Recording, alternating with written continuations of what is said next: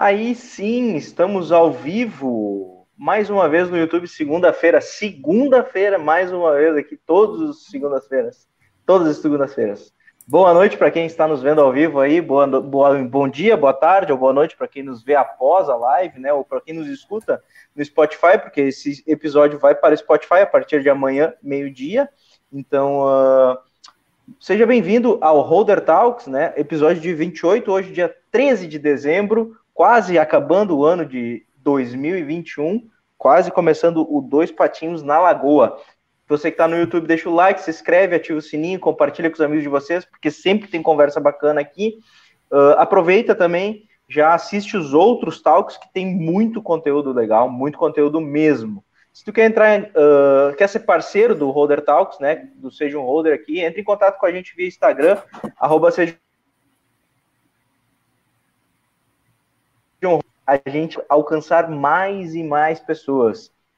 E hoje, né, a gente sabe que o marketing digital veio para ficar e atingir o público certo e garantir um lançamento de um infoproduto de qualidade. Com resultado existe capacitação, né? Certo? Hoje a nossa convidada é Paloma de Assis, arroba Paloma de Assis, dois underlines, né? No final, arroba Paloma de Assis com dois underlines no final, especialista em marketing digital e gestão de lançamentos de produtos digitais. Boa noite, Paloma. Boa noite, Thiago. Boa Tudo noite, bem? olá pessoal, tudo bem? Boa noite, gente. Boa noite, Thiago. Boa noite, Gustavo. Muito bom estar aqui tudo... com vocês. Que massa. Paloma, para começar, então, resumidamente, conta um pouquinho da tua trajetória até chegar no marketing digital e na, nos lançamentos, né, na gestão de lançamentos de infoprodutos. Acho que vai ser bacana aí para o pessoal te conhecer. Bom, gente, eu sou mineira, sou nasci em Belo Horizonte, sou ali da região de Betim, região metropolitana, né? Meus pais são de lá. É, eu sou a terceira filha aí de quatro mulheres e eu sempre fui muito curiosa, sempre gostei dessa pegada empreendedora, sempre dava um jeito ali nas férias de trabalhar numa papelaria. Minha mãe teve restaurante por muito tempo, então ajudava a servir os clientes, estava às vezes no caixa estava sempre ali dando uma ajuda, né, sempre possível. E aí as coisas foram desenrolando na época de colégio, fui para a faculdade. Eu acho que é legal compartilhar, mesmo que aparentemente possa parecer que não tem nada a ver, mas acho que faz parte da nossa trajetória aí, pode ter alguém né, que se identifique. Eu resolvi para a área da saúde. Eu fui é, para a área de enfermagem, queria atuar no setor público, transformar, e aí, quando entrei na faculdade, vi que não era bem isso na prática, né? Era uma faculdade muito focada, é, focada para a parte assistencial mesmo, ali, né, no a no físico, e resolvi para engenharia. Então, assim, uma mudança 180 graus. Uma revolta. É, uma, uma reviravolta. É. Exatamente. Me formei, é, sou engenheira de produção, né? E no meio, no, durante a faculdade, eu tive a oportunidade de ir para o exterior então, isso foi me ampliando, é, ampliando né, a visão, conhecendo outras realidades, é, entendendo que o nosso, o nosso não existe limite, né? Vai muito além do que a gente pode ver, sabe?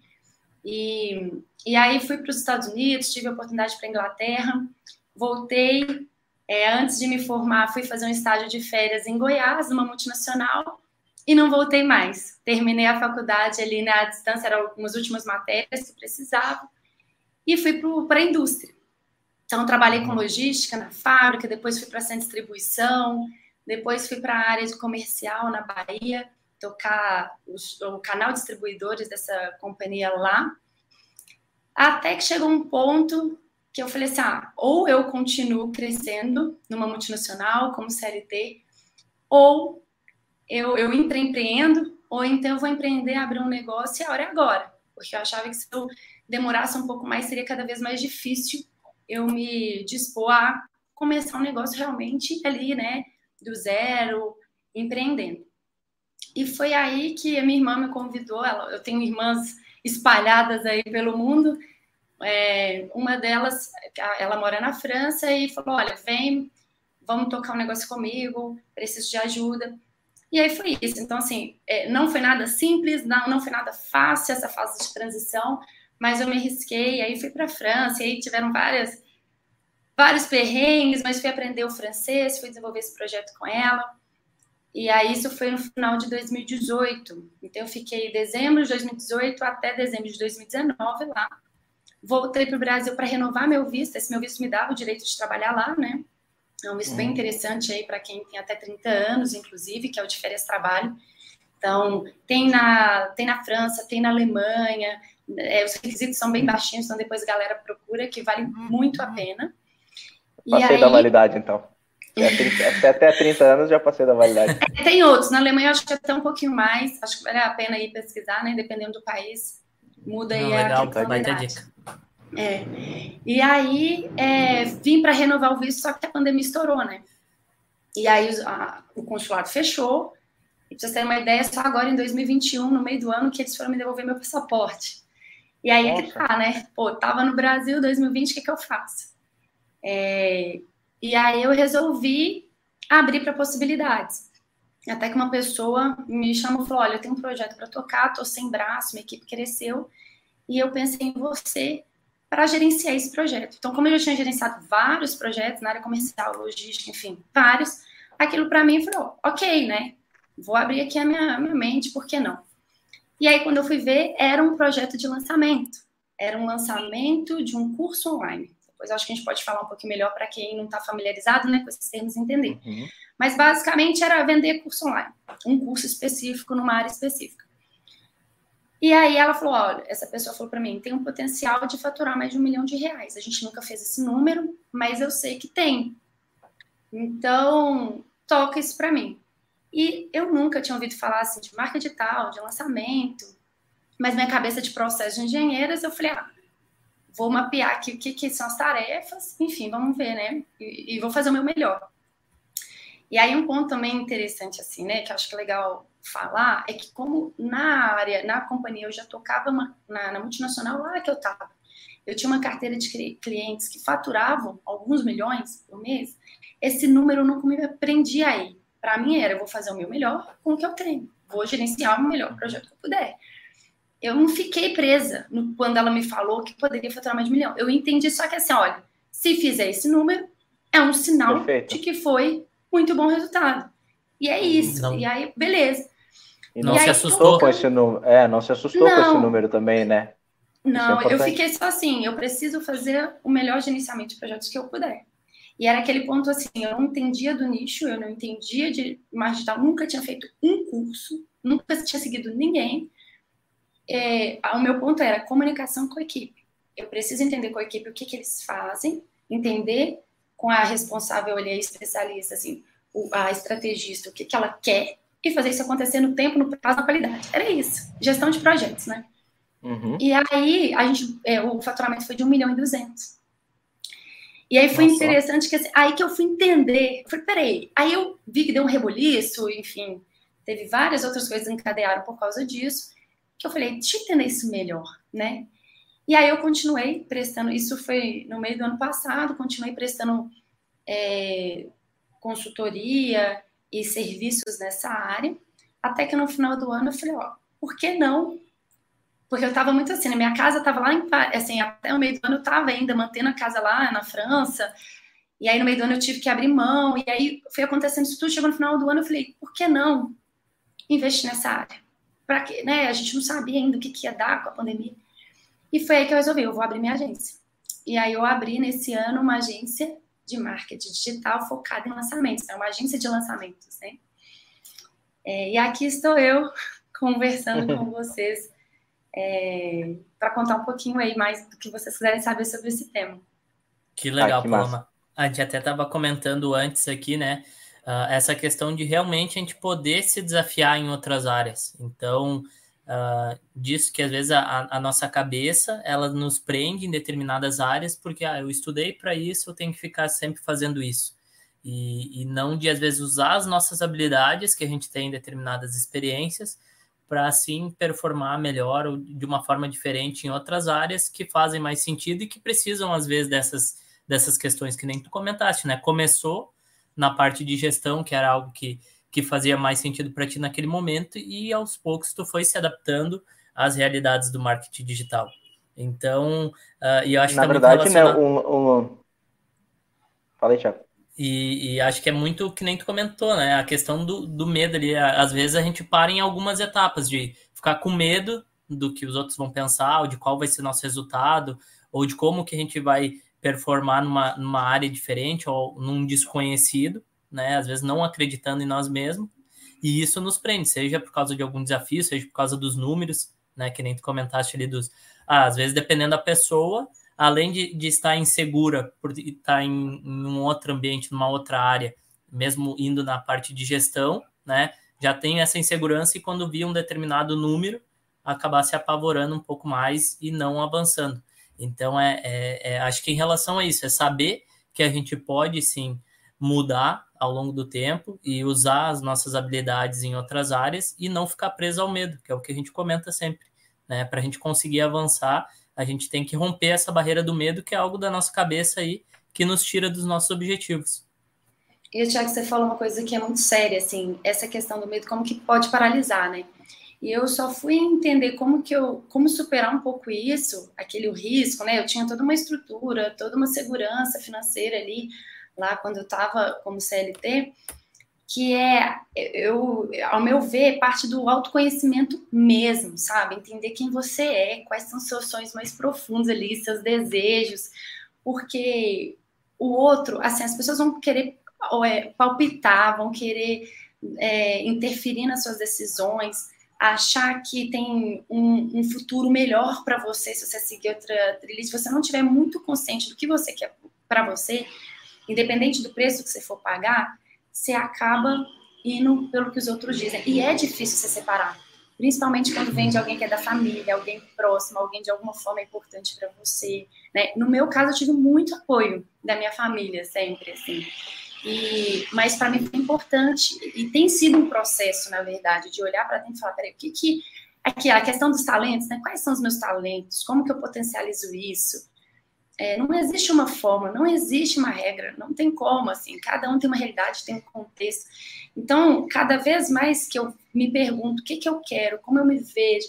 Então, assim, até para explicar, o meu cenário era, eu já tinha morado em Goiás, São Paulo, Bahia, e uma coisa que eu fui sentindo, frustra assim, que para mim era difícil, era datas especiais, eu não poder estar onde eu quisesse estar, sabe? É, é, e aí eu vi realmente no marca edital essa possibilidade da liberdade geográfica. E aí, como eu mencionei, eu tenho irmãs em países diferentes, né? Eu, é, e eu comecei a ver que isso para mim era muito importante. Eu já tinha abdicado muito disso. E aí, é, é, um pouco disso. Então, assim, tem pessoas que falam para mim, pessoas que são concursadas, que aquilo supre não é o que me supre. Né? O que é a verdade para ela não é verdade para mim, tá tudo bem. Mas para você se manter, conseguir superar esse medo, conseguir superar o receio de você, será que eu vou passar necessidade? E aí eu posso até imaginar a questão do, né, Gustavo tá com o neném aí novo, uhum. nova, assim, são outras preocupações, é uma realidade que eu não tenho, né? Mas eu pensava assim, o que, que é o pior que pode acontecer comigo? Assim, fome, eu tenho certeza que fome eu não passo. E, e, eu tenho uns amigos que eu encontrei há dois meses atrás, e eu falei assim com eles, que era da época da indústria, eu falei, olha, se um dia eu precisar muito, eu duvido que se eu bater na porta de vocês, vocês não vão me arrumar um emprego. Aí eles falaram, riram, né? Falei, não, fica tranquilo, não vai ser por, por, conta disso. E aí, quando eu entendi isso, foi difícil. Foi difícil eu ter que voltar para casa dos meus pais naquele momento de pandemia, né? Porque assim, já morava sozinha há muito tempo.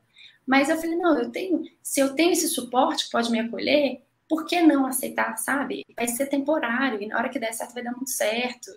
E é isso, é um processo mesmo de autoconhecimento, de otimismo, de perseverança, né? Vocês sabem aí que não é, não é nada simples mesmo, não, né? Não, tem muita coisa aí no, no meio, em jogo, mas é, é, é, manter focado no que você acredita, né? No que você quer para é, você. A gente, a gente sempre comenta do, do ato de terceirizar as decisões, né? Aí tu comentou sobre as opiniões, né, dos pais, dos familiares, né? Uh, que sorte que teus pais te apoiaram, que a tua família te apoiou, né? Mas a gente sempre, a gente, a gente sempre uh, comenta de a gente tomar as rédeas de nossa vida, né? Porque se um terceiro, né, se uma outra pessoa decide partir, se der errado, tu não tem o que fazer. Tu não e pode dizer, eu errei, onde eu errei, eu não sei onde eu errei, porque foi um outro que decidiu. Então, é, esse, é muito mais difícil de tu dar a volta, né, quando o erro acontece. E, a, e, quando a gente decide as coisas, a gente consegue errar menos, errar mais cedo, talvez, né, para dar certo logo, né. E uma coisa que você, é, você, me fez lembrar aqui, Gustavo, a questão do ambiente, né?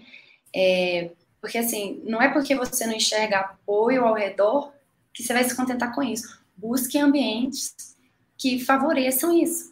Assim, uhum. por mais sejam muito menos pessoas, ou talvez você nem tenha esse contato. Gente, hoje em dia com a internet, você encontra as a gente brinca nas tribos mesmo, né? Tem até um, livro, né, que, que fala disso.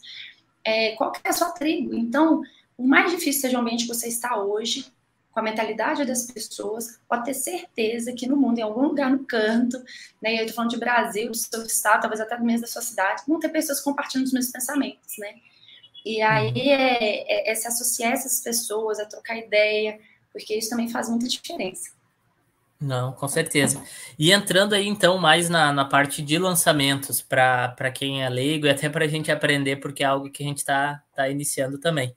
Então, poderia explicar para nós um pouquinho o que, que, seria então o lançamento, né? O lançamento hoje dentro do, de, de infoprodutos, dentro do marketing digital. É, lançamento nada mais é ali do que alguma estratégia, né? Nada mais é do que você pensar em uma forma de oferecer algum produto. Então, quando a gente fala hoje dentro do marketing digital, os lançamentos de infoprodutos, né, tentando ser que simplificar aqui em poucas palavras, é você uhum. oferecer algum produto que vai ser entregue de forma digital, ou seja, de forma online. Então, pode ser um curso online, pode ser uma mentoria, pode ser uma consultoria. Né? Normalmente, tem todo um, uma. É, são várias estratégias possíveis, mas é, é uma forma de você preparar uma audiência para você gerar uma certa demanda é, e oferecer um produto que vai suprir aquela demanda, né? E vender. Uhum.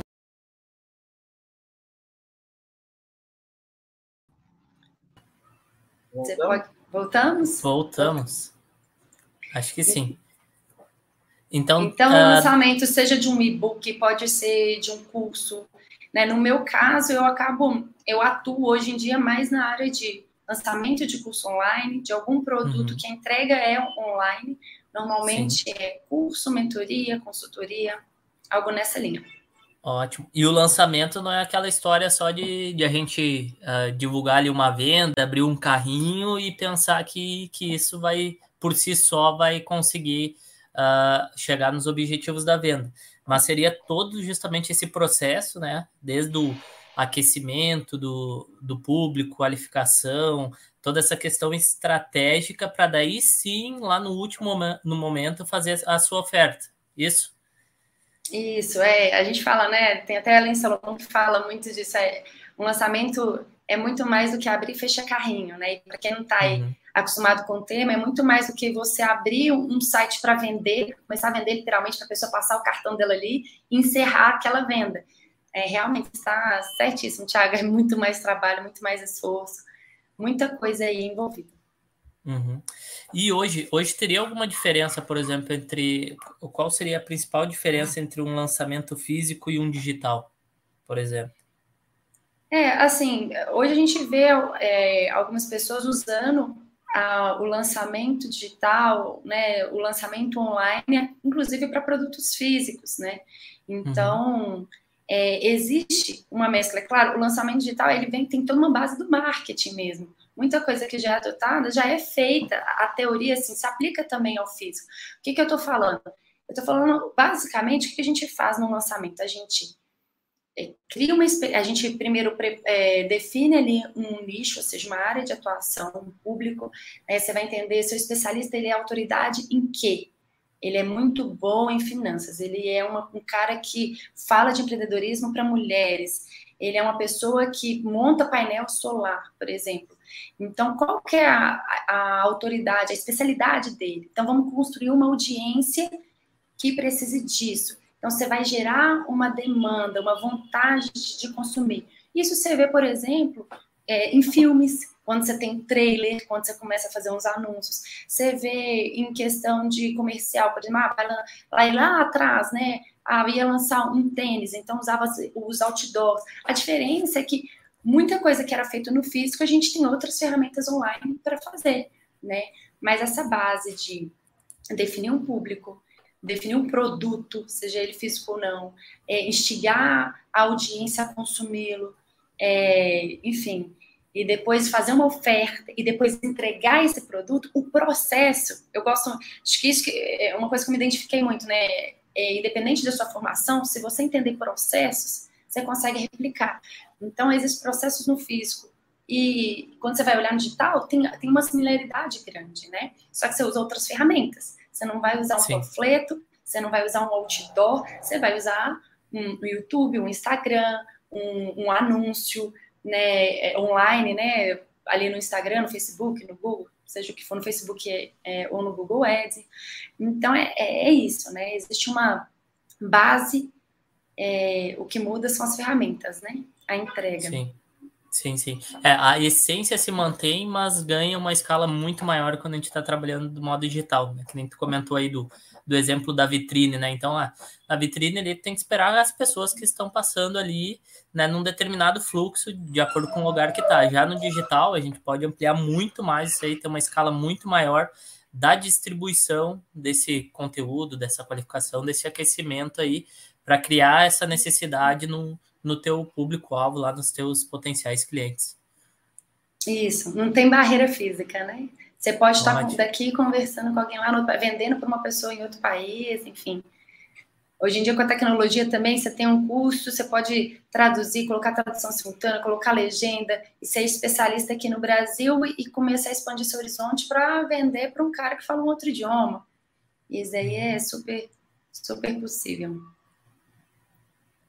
Perfeito. E dentro dessa, dentro da, do lançamento, né? Qual o, o papel aí fundamental, então, do gestor, da gestora de, de lançamento?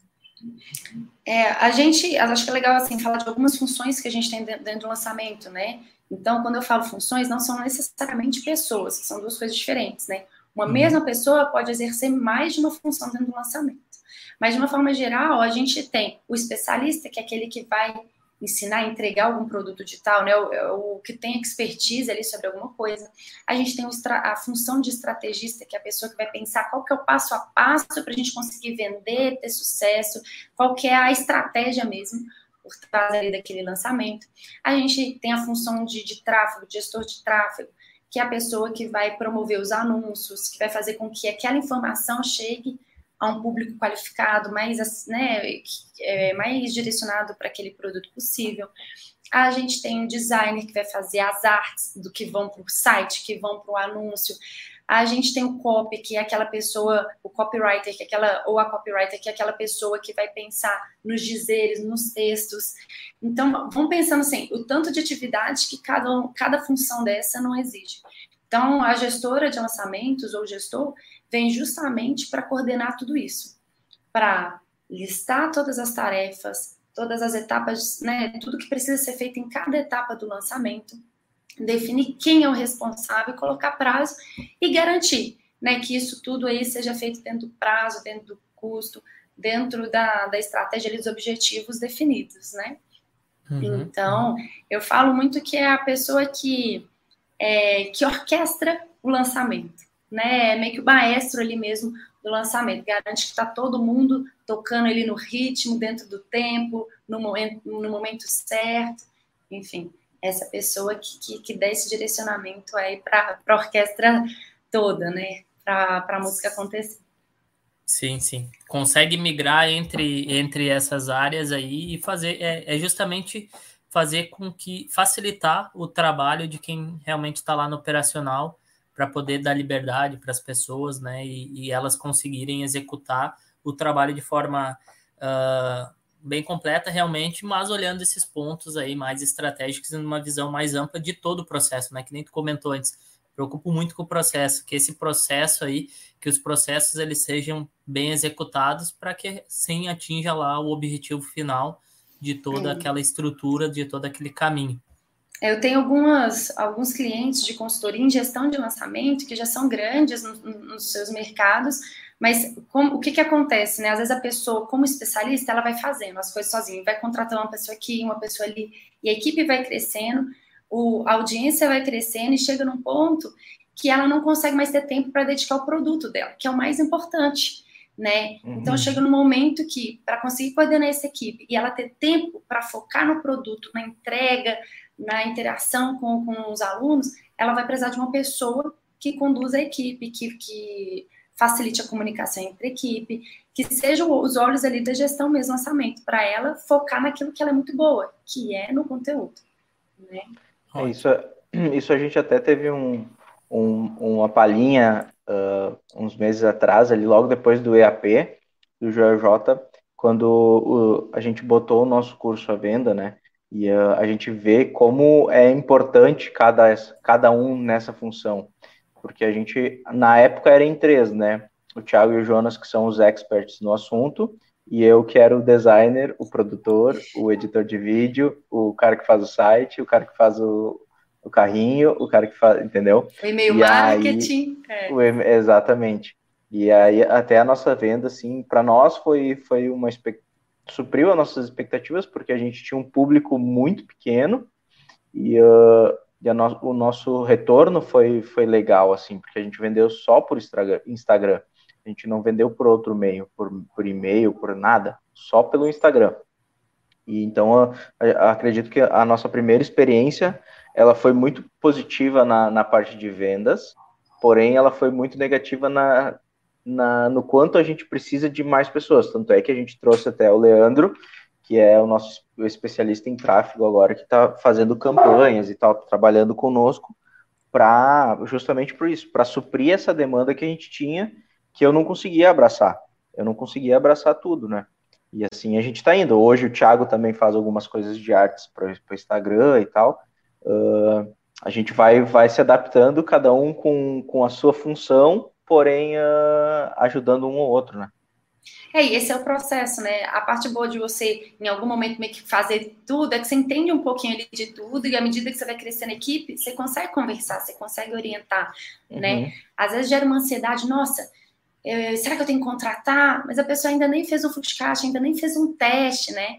Acho que esse é um, é um processo mesmo, assim, o importante foi vocês terem validado, a gente fala que Aí, né, o primeiro lançamento é muito para validar o produto, e acertando a mão, e acertando a comunicação. Aí você faz um ajuste aqui, lança de novo, e vai nesse processo ali, né, de, de, de um passo, uma melhoria cada vez, até mesmo, porque se você resolve mudar tudo, imagina, ah, vamos, suponhamos que vocês têm um fluxo de carro, vou montar uma equipe.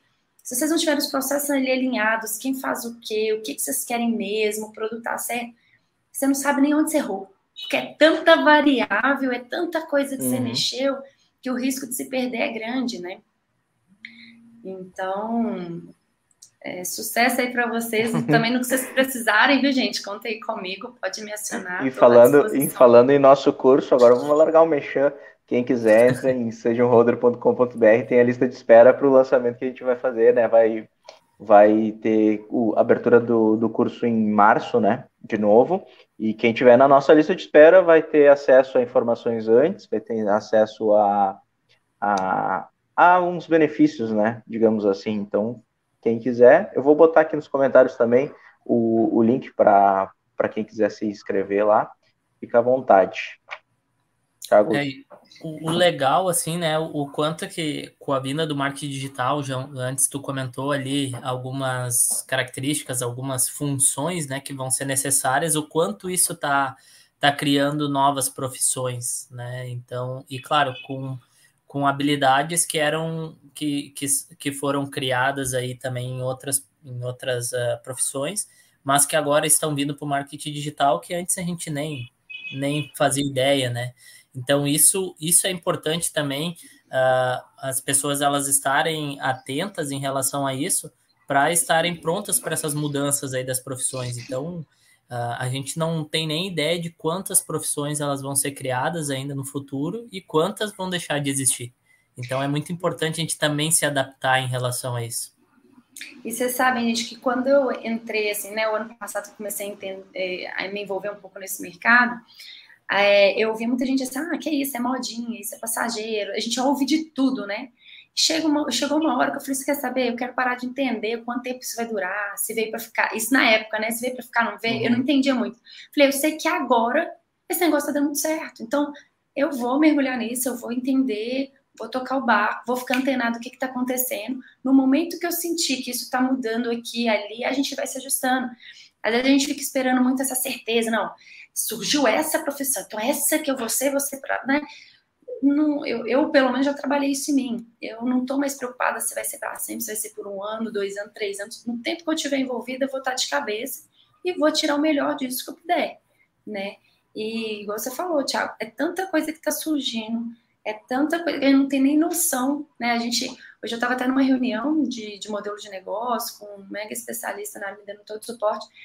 Ele falou assim: olha, hoje em dia a gente fala para fazer, ele é especialista em modelo de negócio, startup tudo mais. Ele falou: ah, hoje em dia a gente orienta a fazer um objetivo para três anos e meta para um ano, porque o mercado está mudando, principalmente nessa sua área não se prenda a uma visão de longo prazo. É claro, saiba, né, tenha, busque desenvolver uma visão de onde você quer estar, mas o seu planejamento ali, foque em metas para um ano, objetivo para três anos e executa, executa, aproveita a onda, porque é, senão você vai ficar só vendo o tempo passar, um conhecido, um conhecido o outro vingar e você vai ficando aí, só vendo, a mercê, a mercê, né? Acho que a hora Até... é, é de executar mesmo. Até porque, né, os detentores, né, do, digamos assim, dos anúncios na, na da grande parte dos anúncios, né, que é o Google e o Facebook, agora a Meta, né, eles mudam de uma hora para outra tudo, eles mudam o algoritmo, eles mudam a forma que eles mudam a forma que tu vai anunciar, eles mudam e é de uma hora para outra, sem avisar muito, então tudo muda muito rápido, e se tu te abraçar nessa tua nova profissão, digamos, ah, isso aqui eu vou fazer para o resto da vida, meu querido, desculpa, não vai funcionar. Isso exatamente isso. Vai, vai fazer um planejamento de um ano, claro, um de cinco anos, um de dez anos, mas o, o de trabalho de um ano, ou de dois, talvez, né? A gente, a gente, a gente percebe muito, assim, toda hora o Instagram lança uma, uma atualização nova de algoritmo, né? E uh, a gente vê pelo, pelo próprio YouTube, assim, que eu tenho uns canais que eu, que eu tenho assinado, né? Que eles dão uh, dicas de, de engajamento no, no Instagram, digamos assim, né? O pessoal que fala sobre o Instagram.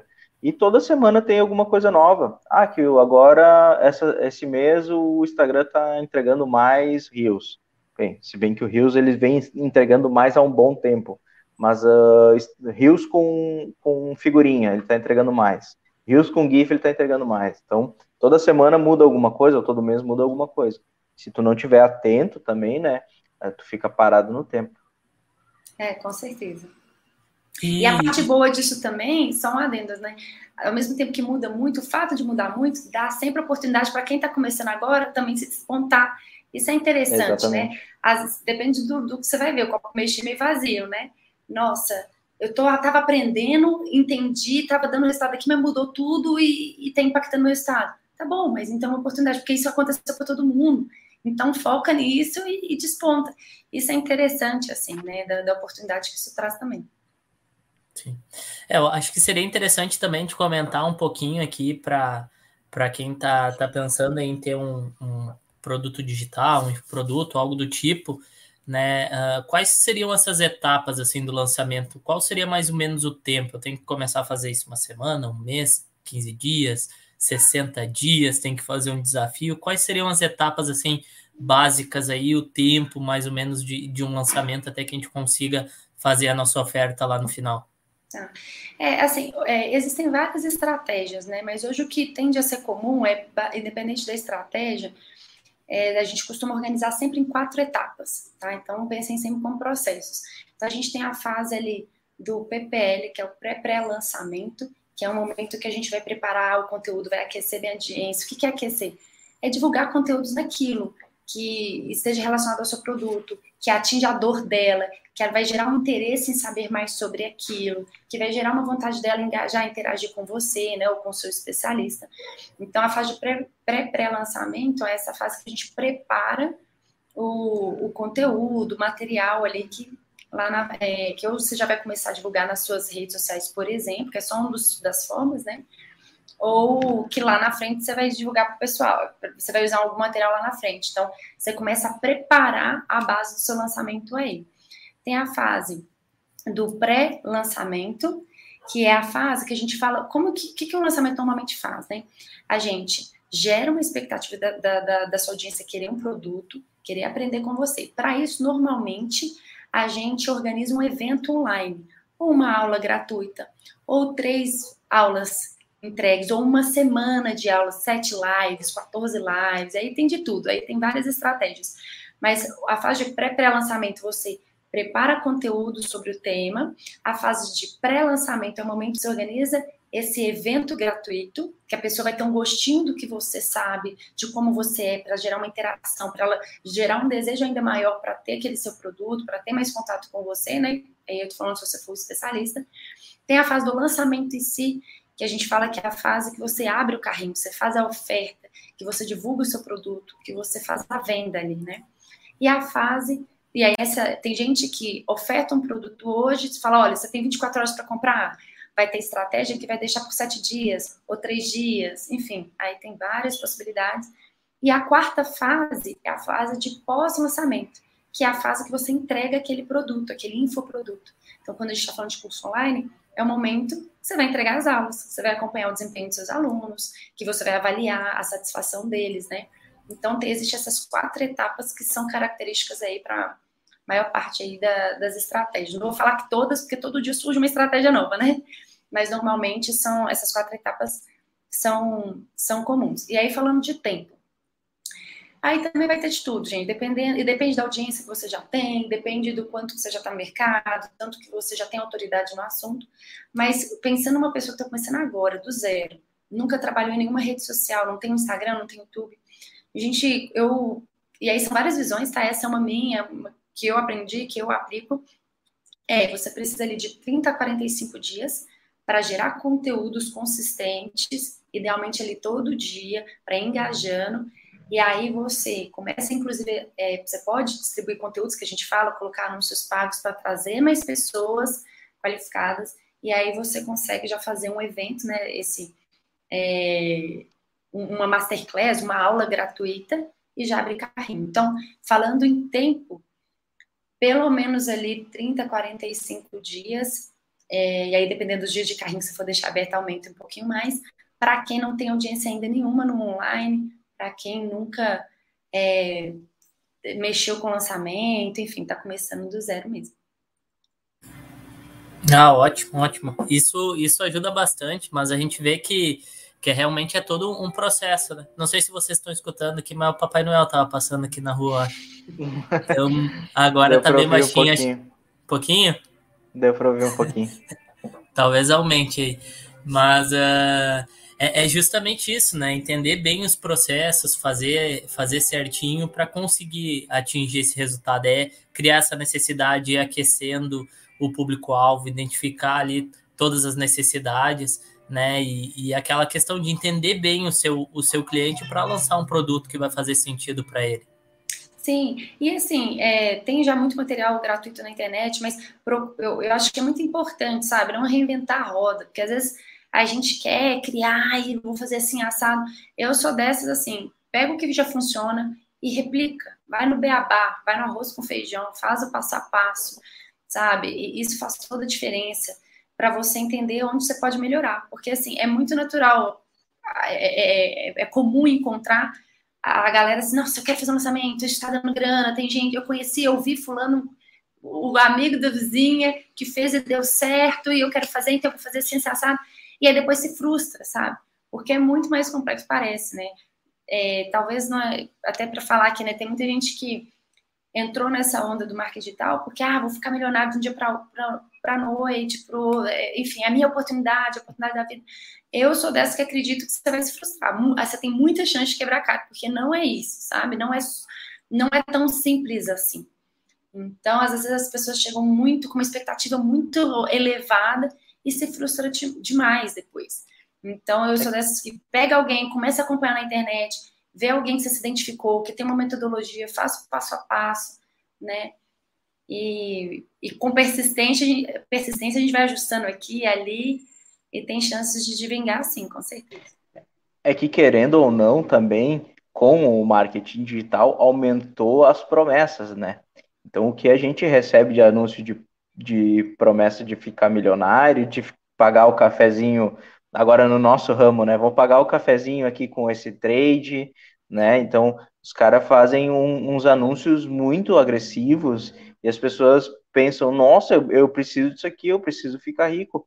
E, uh, e não é bem assim, tem que trabalhar muito, tem que fazer muito serviço, tem que ter muito conteúdo, tu tem que gerar conteúdo, tu tem que ser relevante para alguém.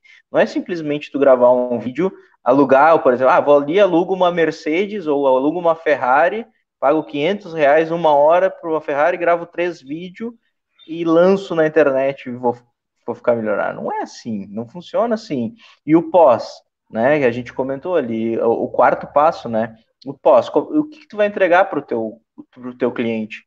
Tá, tu vai vender a primeira vez, mas e a segunda vez? Tu não vai ter vender de novo? Aí tu vai te queimar? Então, então a gente, a gente ter essa noção de que não é fácil, né? É, também não é difícil, mas não é fácil. Sim. Tem que trabalhar bastante. É, uma, até para ver o mentor, quem você vai seguir, quem vai te nortear, você tem que fazer uma curadoria mesmo, tem que pesquisar, ver se o cara tem resultados comprovados, entender, porque senão você vai passar raiva. Com certeza. Uh, deixa eu perguntar uma coisa aqui que eu tinha separado.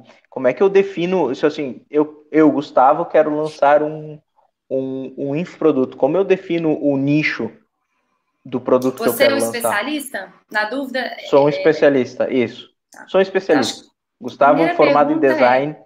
sou especialista. Isso.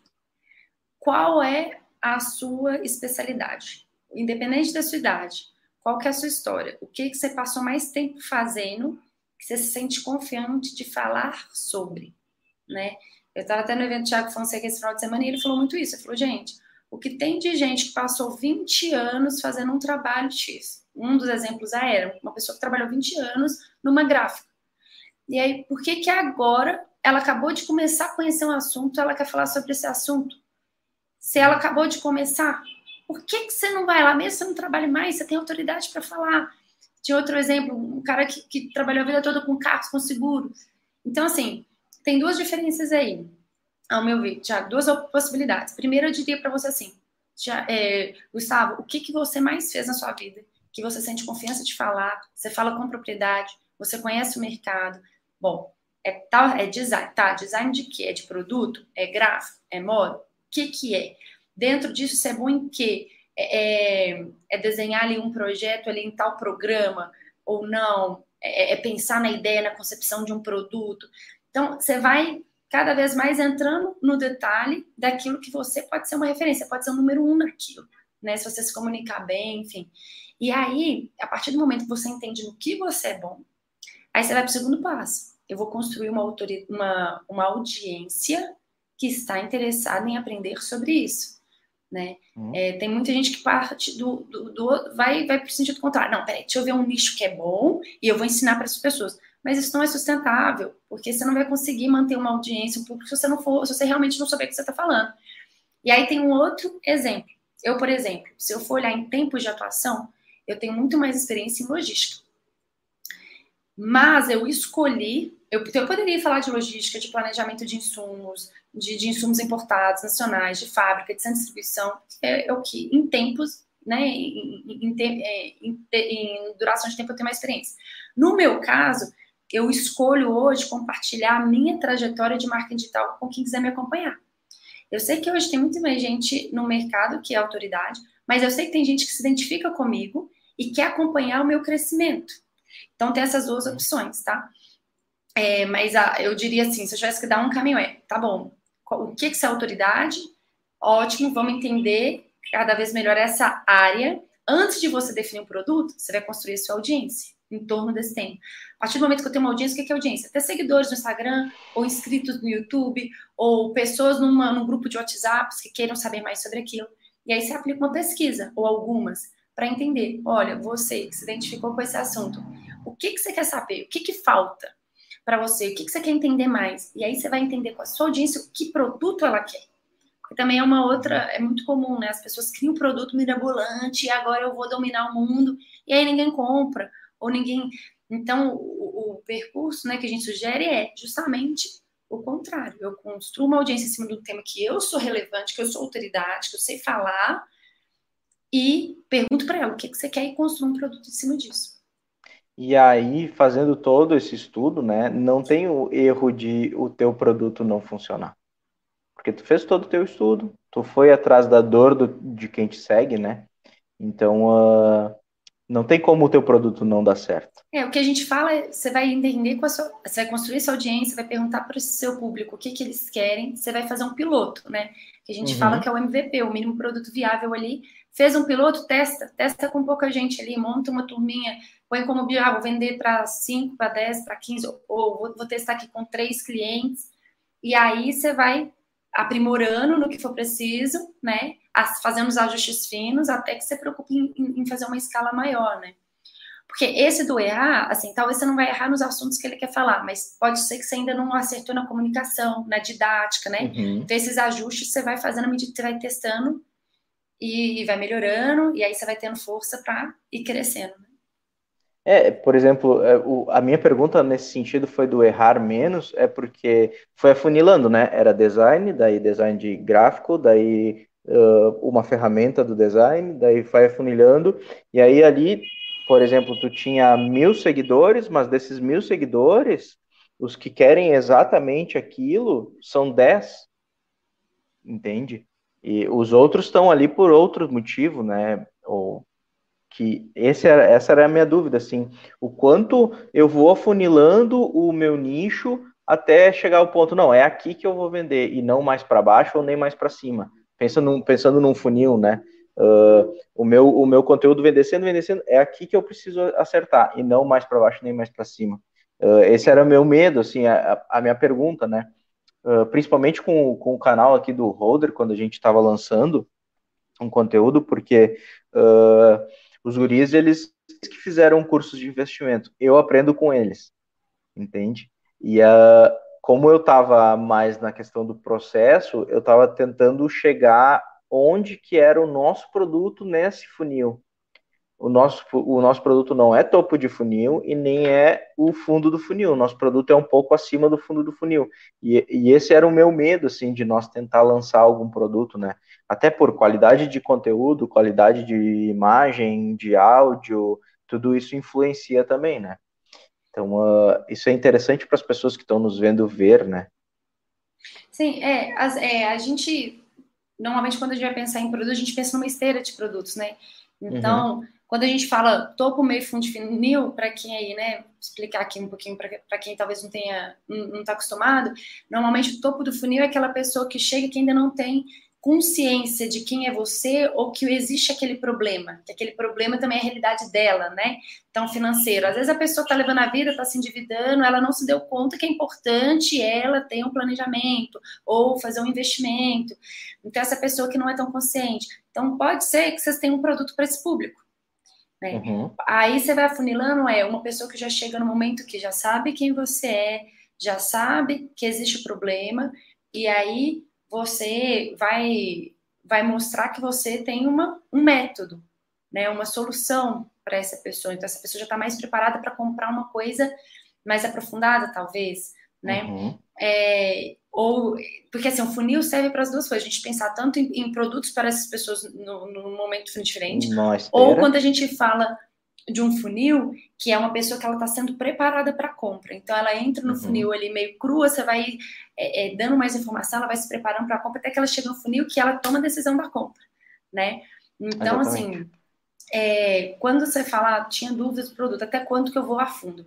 Eu gosto de, da, dessa linha, porque você vai ver a gente falando várias, é, várias, vários pontos de vista, né? Ah, eu, eu gosto e adoto qual?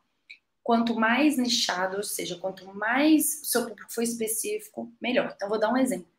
Eu hoje é, sou uma engenheira que aprendi marketing digital, que aprendo diariamente e faço lançamentos, né? Eu defini um projeto que eu sou especialista, um produto que eu vou dar, né, que eu dou mentoria de estratégia de marketing digital para engenheiras, entendeu? Porque eu é, não tem. E aí, quando você me pergunta, você fala, uma, quando que eu paro? Uma das formas que você pode olhar é olhando os concorrentes.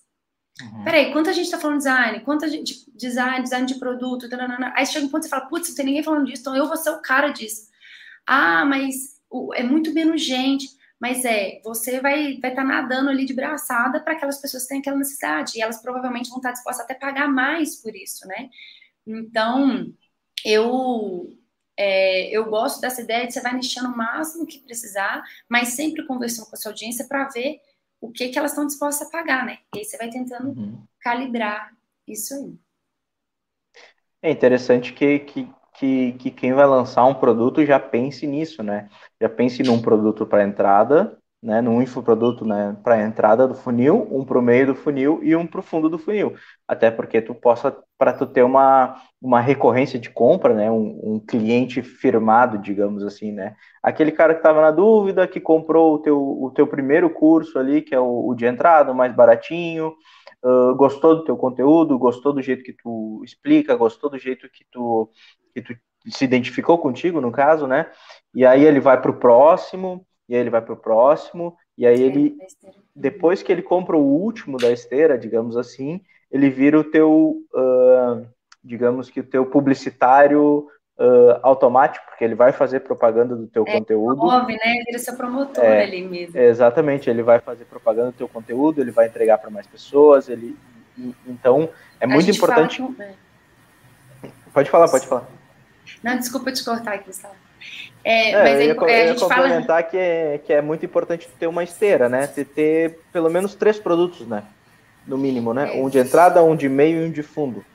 Assim. É, você vê que a partir de um dá para você derivar outros, né?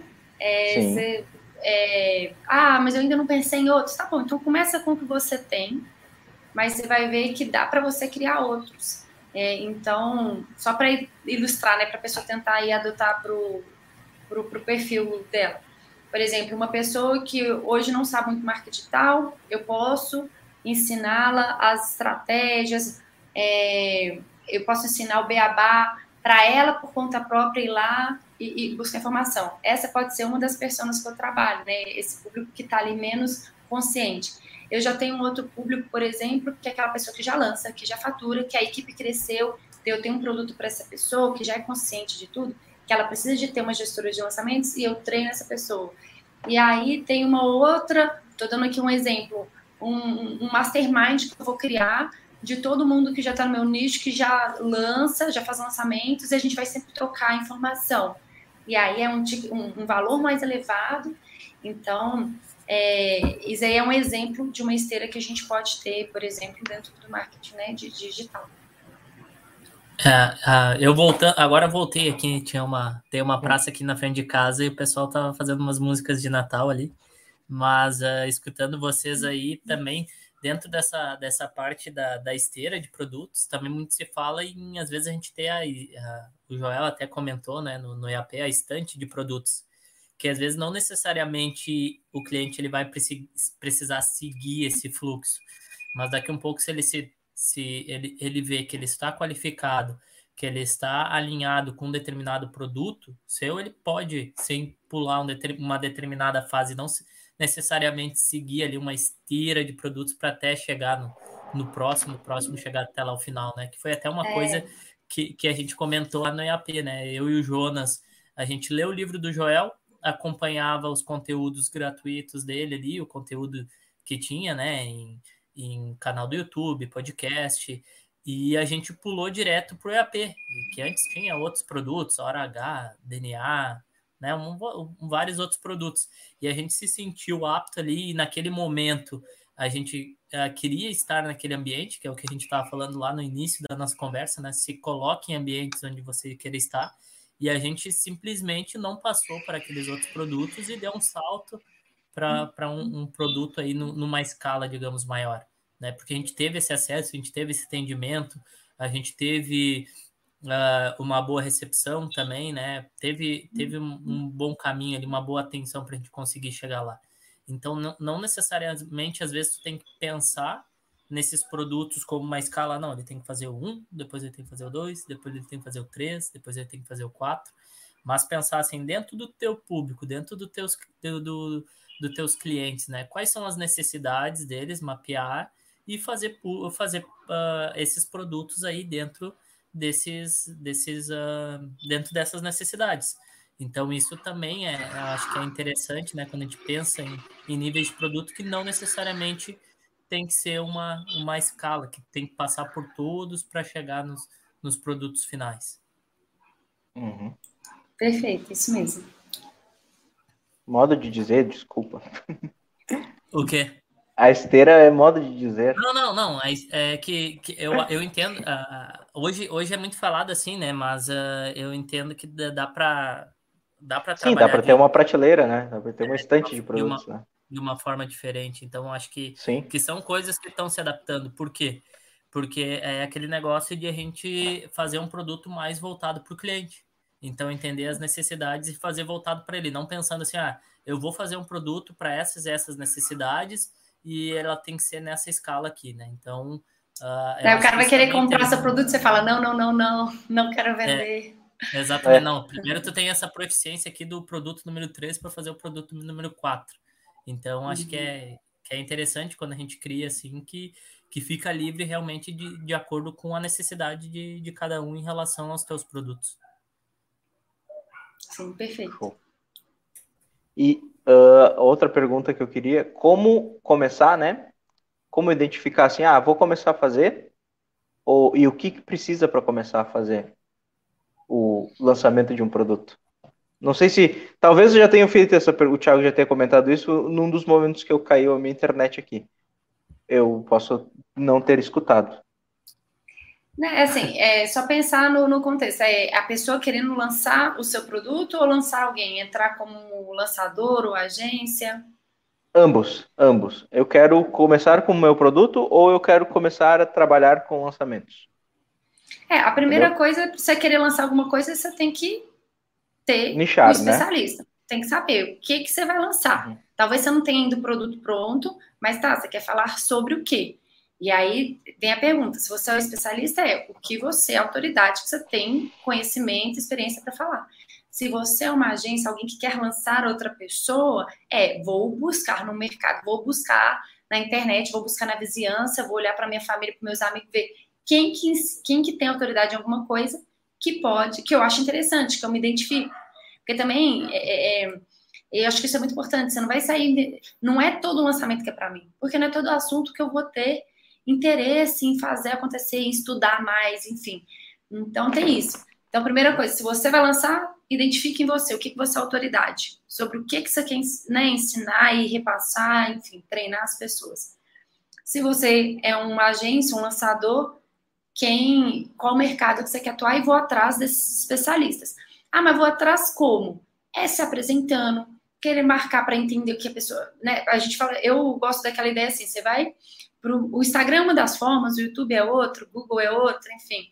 Olhar para dentro do, dos seus ciclos também é outra forma. Mas é ver o que, que essa pessoa já fez, os resultados que ela já teve, a comunicação, isso também é importante, o jeito de lidar. Viu que é, você vai fazendo uma listinha de tudo que você acha que é importante para você. Ah, achei, comecei a achei que tinha 10 assuntos aqui interessantes, 10 pessoas, mas na hora que você foi vendo esses aspectos já caíram para 5 aí você olhou melhor, peraí, a área de atuação eu gosto, eu, um assunto que eu estudaria ainda mais profundo, que é claro, toda equipe, quanto mais estudar, mais se aprofundar, maiores são as chances do projeto decolar, né? Ah, cheguei em três, então vou lá, vou tentar agora agendar com ele, ver se tem um curso para explicar, às vezes é uma pessoa que ainda nem sabe do meio digital. E aí, gente, é, é persistência. Listei três, então vai procurar mais dez, vai procurar mais cinquenta até que você consegue aquela pessoa que topou, né? Então, eu, eu aprendi, a ela é uma das minhas mentoras, então eu, eu menciono muito ela aqui. Eu aprendi, deu muito certo isso com ela. Você, na hora que você chega ali naquela pessoa que você quer lançar, você, você combina com ela, vou fazer um lançamento teste, vamos ver como dá. Organiza, testa, deu certo, aí vê com as duas partes, né? Você enquanto lançador e a outra pessoa, olha, quer continuar? Faz sentido? Gostou da parceria? Os resultados? Tem projeção de crescimento? Então vamos, aí a gente faz um outro contrato que é mais duradouro. Do contrato, cada um segue seu rumo, tá tudo bem, continua amigo se for, parente se for, mas assim, vida que segue, né? Então, esse eu acho que é o primeiro passo. Entender quem é o especialista. Próximo passo, construir a autoridade. Então, em que, em onde você quer estar? Onde você vai comunicar com seu público? Quando a gente fala de digital, é importante você ter um canal no digital. Então, vai uhum. ser qual dessas plataformas que você vai estar? Sei lá, enfim, são várias as possibilidades, né? Suponhamos que você escolheu o Instagram. Tá bom. Qual que é o próximo passo? Eu tenho que pensar numa linha editorial. O que, que é isso? É a lógica de conteúdo. E aí tem várias estratégias por trás, não é qualquer conteúdo que você vai colocar, porque não adianta você botar ali ninguém se interessar, ninguém engajar, ninguém querer saber mais de você. Então você vai pensar qual é a linha editorial, que tipo de conteúdo eu vou fazer, com qual periodicidade, né? E aí você vai começar a fazer para atrair pessoas. E aí, se você tiver uma graninha ali para poder investir, é o ideal, porque se você esperar só o Instagram hum. trazer seguidor para você no orgânico, vai ser muito mais difícil. E aí você vai construindo essa audiência, vai conversando com ela. E eu tô falando, né, do Instagram só como exemplo, porque tem muitos mercados que é ali que, que a coisa acontece. Também, né, além do, YouTube. E aí eu vou construindo audiência. Ah, mas quando que tá bom para eu lançar? E não existe número mágico, não é ah, mil seguidores, 500 seguidores, 600 tem que ter 20 mil seguidores. Tem gente com milhões que lança e não vende nada. Assim, isso aí a gente vê vários exemplos no mercado, né? Então, o ponto é, aí tem várias estratégias. Você pode criar uma listinha ali no Google Forms mesmo falar, olha, você começar a falar do que você fala. Quem tiver interesse em receber qualquer novidade, pode colocar ali, né? Ou então você põe uma lista igual vocês fizeram ali, uma lista de espera, né, para o próximo curso. Olha, você pode até, se você já tem produto, você já pode colocar. Faz uma página, um sitezinho ali falando do, um pouco do que é e fala que a lista de espera está aberta. Não importa se você já lançou ou não, mas você vai começar a sentir. Ué, na hora que você tiver ali 10 pessoas, você pode ligar para uma, uma oferecer uma mentoria, um curso. Ah, não, para mim 10 ou 50. Aí vai depender de você, né? Se para você o seu produto para 5 alunos já é o suficiente, ou se é 30, ou se é 5. Aí vão ser outras estratégias que você vai adotar, né? Mas acho que basicamente é definir especialista, construir audiência, criar produto e aí você parte qual a estratégia de lançamento que eu vou adotar para lançar esse produto, para vender, né? E lembrando, gente, às vezes a gente complica demais. Tem muita gente que vende produto online fazendo anúncio dos stores todo dia ali, né? Então tem várias formas. Ela está ali ofertando o produto dela nos stores. E, e aí tem pessoas que estão se interessando, se interagindo, enfim. E, e a pessoa está formando turma, né? Uhum. Tem várias é, formas de vender no online não esperar o momento ideal, é ir treinando e justamente adaptando, porque é isso que, que vai fazer com que a gente melhore. É treinando e adaptando esses produtos, o processo ao longo do tempo. Né? É, então, muito teste, é... é... muito teste. Uhum. Eu e, tenho e uma comenta... pergunta, mas vai, Thiago, depois. Não, e só, só para finalizar mesmo, é que nem, que nem a Paloma comentou, né? Também entender o quanto tu consegue atender a essa demanda, né? Não adianta, então, se, se realmente, ah, vou fazer pensando em 50, 30, 40 nesse momento, se, se agora eu consigo atender 10 de uma forma de, de uma, uma boa qualidade, que eu vou ter entregar um bom resultado para essas E você pessoas, vai validar, então. né? O primeiro lançamento é sempre para validar aquele produto. Exatamente. Depois você pensa em escalar. Uhum. Né? A minha questão era assim: eu tenho um especialista, o cara é bom, bom no que faz, um ótimo profissional, só não gosta de estar tá na frente da câmera. Dá para é, lançar assim, algum é a dor dele? que é a dor de muita gente, assim, eu estou muito conectada com vários outros colegas assim que lançam, que têm agências, é a dor de todo mundo. Você tem que entender também qual é a natureza da pessoa. Isso é desenvolver, é possível desenvolver? É. Mas o quanto que aquela pessoa está disposta, entendeu? E outra, até que ponto isso que você quer que a pessoa faça é essencial para o seu lançamento? Né? Assim, ela precisa realmente aparecer? Ah, será? É, tem, tem gente que vai muito, fica muito mais confortável em coisa gravada. Será que você não pode botar ela para gravar um tanto, depois você tira vários trechinhos do que ela gravou e gera conteúdo com isso? Ah, não, mas ela tinha que estar no stories ao vivo. Assim, é a realidade dela. Até que ponto vale forçar? Não é da natureza dela. Ela vai se sentir incomodada, ela vai ficar infeliz. Vai chegar uma hora que ela vai ficar super estressada e não vai querer mais nada também. Então, acho que tem um limite ali de você entender a realidade, até que ponto a pessoa quer desenvolver e também até que ponto você tem outras estratégias. Se você também chegar no ponto e falar, não, eu quero fazer lançamentos que o meu especialista tem que estar nos stories, tem que estar no YouTube, tem que estar. Tá tudo bem, é o seu modelo de negócio, é você que vai definir. Então, coloque isso como critério. Na hora que você for prospectar, você fala: olha, você se sente à vontade? Não, não me sinto. Você está disposto a desenvolver isso? Porque eu, a gente precisa setar aqui, olha, todo dia é um post que eu vou fazer, desses posts tem que ter tantos vídeos seu, então vai te exigir disso. Deixar, eu acho que combinado não sai caro, né? Eu gosto dessa frase, assim. Uhum. É entender com especiais e tudo colocar em contrato, responsabilidade. Por isso que a gente faz muito contrato teste, porque você fez o teste, a pessoa não conseguiu cumprir, tá tudo bem, entendeu? Você não vai forçar o cara. E aí você decide, olha, para mim não dá desse jeito, ou então vamos pensar em outra estratégia que se adequa melhor à sua realidade, à sua rotina, à sua, né, ao seu jeito de ser mesmo. Show. É, tá, Aulas. Tá aí, é, tá aí a prova viva, né? A gente, uh, pelo menos eu e o Jonas também, a gente não, não tinha muito isso. E, e claro que a gente está uh, aprendendo a cada dia e se colocar a, a, a formas aí, a, a as situações que te exigem isso, né? Então, no momento que, que a gente começou a gravar era complicado, hoje é um pouquinho, é, um, é menos difícil, digamos assim, né? E, e depois essa questão também de ao vivo, de conseguir se desenvolver. Então, uh, o que, que a gente fez? Não, vamos criar o Roder Talks, vai ser ao vivo e a gente vai conversar com o pessoal e vai desenvolvendo um pouco a comunicação. E a gente se colocou, se comprometeu a fazer algo, mesmo sem ter experiência, e aos poucos a gente vai, vai melhorando. Né? Então, eu mesmo, uh, só para completar, Guto, a, uhum. a, a, gente na engenharia, a gente dificilmente a gente aprende a lidar com pessoas, né? quase nunca, posso dizer. Então, a gente está acostumado a lidar com números. E uma das minhas primeiras experiências foi dando aula, né? Foi dando aula em curso, em curso técnico. E ali naquele momento eu também ah, tinha, tinha um pouco de receio, mas eu entendia que aquilo ali ia melhorar, melhorar na comunicação, que na minha empresa que eu ia precisar vender e me comunicar ia melhorar, né?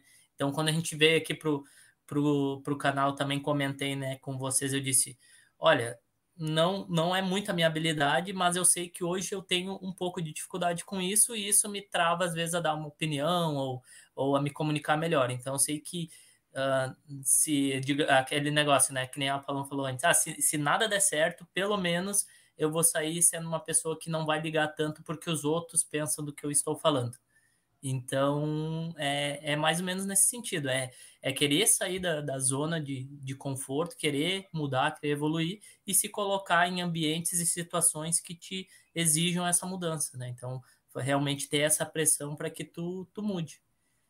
É, eu ia complementar que até o, o Talks, né, eu assumi a, a parte atrás das câmeras, né, sem uma câmera ligada, eu sou muito conversador, eu converso muito e converso muito fácil com as pessoas. Mas o momento que aponta uma câmera para mim, eu me travo. E aí o, o Talks para mim é uma forma de, de eu conseguir falar, né, e, uh, em público melhor, né? Não parece, quando as pessoas me conhecem, não parece que eu tenho vergonha, mas eu tenho vergonha. E, uh, e o Talks é a forma que eu, eu assumi para mim, não, eu vou fazer abertura toda vez, porque eu quero perder essa vergonha. E eu acho muito irado fazer o Talks, porque eu, eu escutei muita rádio quando eu era menor, muito, muito, muito rádio, muito rádio. E eu sempre gostei muito do, do rádio. E o Talks tem um pouquinho dessa pegada, assim, apesar de ter uma câmera ligada, ela tem uma, é, é muito mais um bate-papo, uma conversa, um programa de rádio no YouTube, no caso, né? Que agora virou os, os, podcasts e milhões de coisas. Nada mais é que um programa de rádio no YouTube, né? Uh, então, uh, o Talks é, é, legal, eu gosto do Talks. Tenho muito carinho por muito ele. Bem. E só uma coisa que você falou, uh, sabe, que eu lembrei aqui que eu acho que é legal só de falar. Às vezes você acha que você é tímido, você tem dificuldade, eu acho que tem muito a ver com referencial, né? E antes eu achava que eu não era criativa, porque eu tenho uma irmã que é super criativa, é tão criativa que eu achava que não é criativa. E eu comecei a olhar para. E eu, várias amigas falavam: não, mas você é criativa, né? Então, quando você fala, as pessoas falam que você não, não é tímido, é comunicativo, enfim, começa a se olhar também um pouco com os olhos dos outros, né? E assumir isso aí é, para você. Perfeito. Uh... Guto, voltou um pouquinho aí, acho que tu perdeu é, um pouquinho, mas uh, depois, depois um... tu. Depois, depois tu assiste esse trecho. É, depois é, tu, tu, assiste ou escuta eu... lá no Spotify que vai estar tá gravado aí, vai ficar Assim como o Leandro, eu sofro, eu sofro com um problema de internet aqui no meu apartamento também. Não é só, não é só o Leandro. De vez em quando tem dias que é perfeito, tem dias que não dá para não dá para confiar muito. Mas enfim, depois eu escuto e como eu sempre digo, vai estar para sempre na internet esse talks. Chegamos a uma hora e dez, conversa boa, ela flui, né? Como eu sempre comento, né? Quando o papo é bom, a conversa voa. Uh, muito obrigado, Paloma. Uh, tu tem agora o teu tempo aí para fazer o teu merchan aí, agradecer. Primeiro, né, agradecer a tua, tua participação aqui, eu acho que foi um, um Talks muito enriquecedor para quem tem uh, quem quer conhecer sobre o infoproduto, sobre lançamentos, acho que, é, foi um, uma conversa bem bacana, assim, até para nós foi uma aula de, de como, como começar, por exemplo, né? Agora tu tem teu tempo aí de, de fazer o teu merchan. Eu coloquei à disposição quem quiser bater um papo mais sobre isso, trocar alguma ideia, podem me procurar lá no Instagram, né? Arroba Paloma de Assis, dois underlines, e a gente conversa aí um pouquinho. Quem for engenheira também, é, especialmente aí para as engenheiras, eu tenho um, um, intuito muito grande de, né, de fomentar o empreendedorismo feminino, sobretudo nesse ambiente que a gente sabe que é predominantemente masculino e tem várias dificuldades envolvidas aí. Então, contem comigo. E vocês, meninos, todo sucesso. Vamos nos falando. O que vocês precisarem, à disposição. Show. Thiago? Ótimo. Não, agradecer. Parabéns aí também, Paloma, pela, pelo teu desenvolvimento aí, por, por sair realmente dessa da, da zona de conforto e para outras áreas e se desenvolver e pelos teus propósitos. Obrigado pela atenção e pelo conteúdo de hoje. E também a gente fica à disposição para que tu pra, para o que tu precisar aí também. É, lembrando que deixa o like no YouTube, compartilha com os amigos de vocês. Amanhã, a partir do meio-dia, vai estar no Spotify. Segue nossa playlist, segue nosso canal, segue a gente no Instagram, segue a Paloma no Instagram, segue os conteúdos da, da Paloma. Muito obrigado, Paloma. Até uma próxima. Boa segunda a todos, boa semana e bom Natal também, né? Porque tá chegando perto. Isso aí, valeu, pessoal. Boa noite. Obrigado. Obrigada, valeu, valeu. gente. Um abraço. Um abraço. Tchau, tchau. Tchau.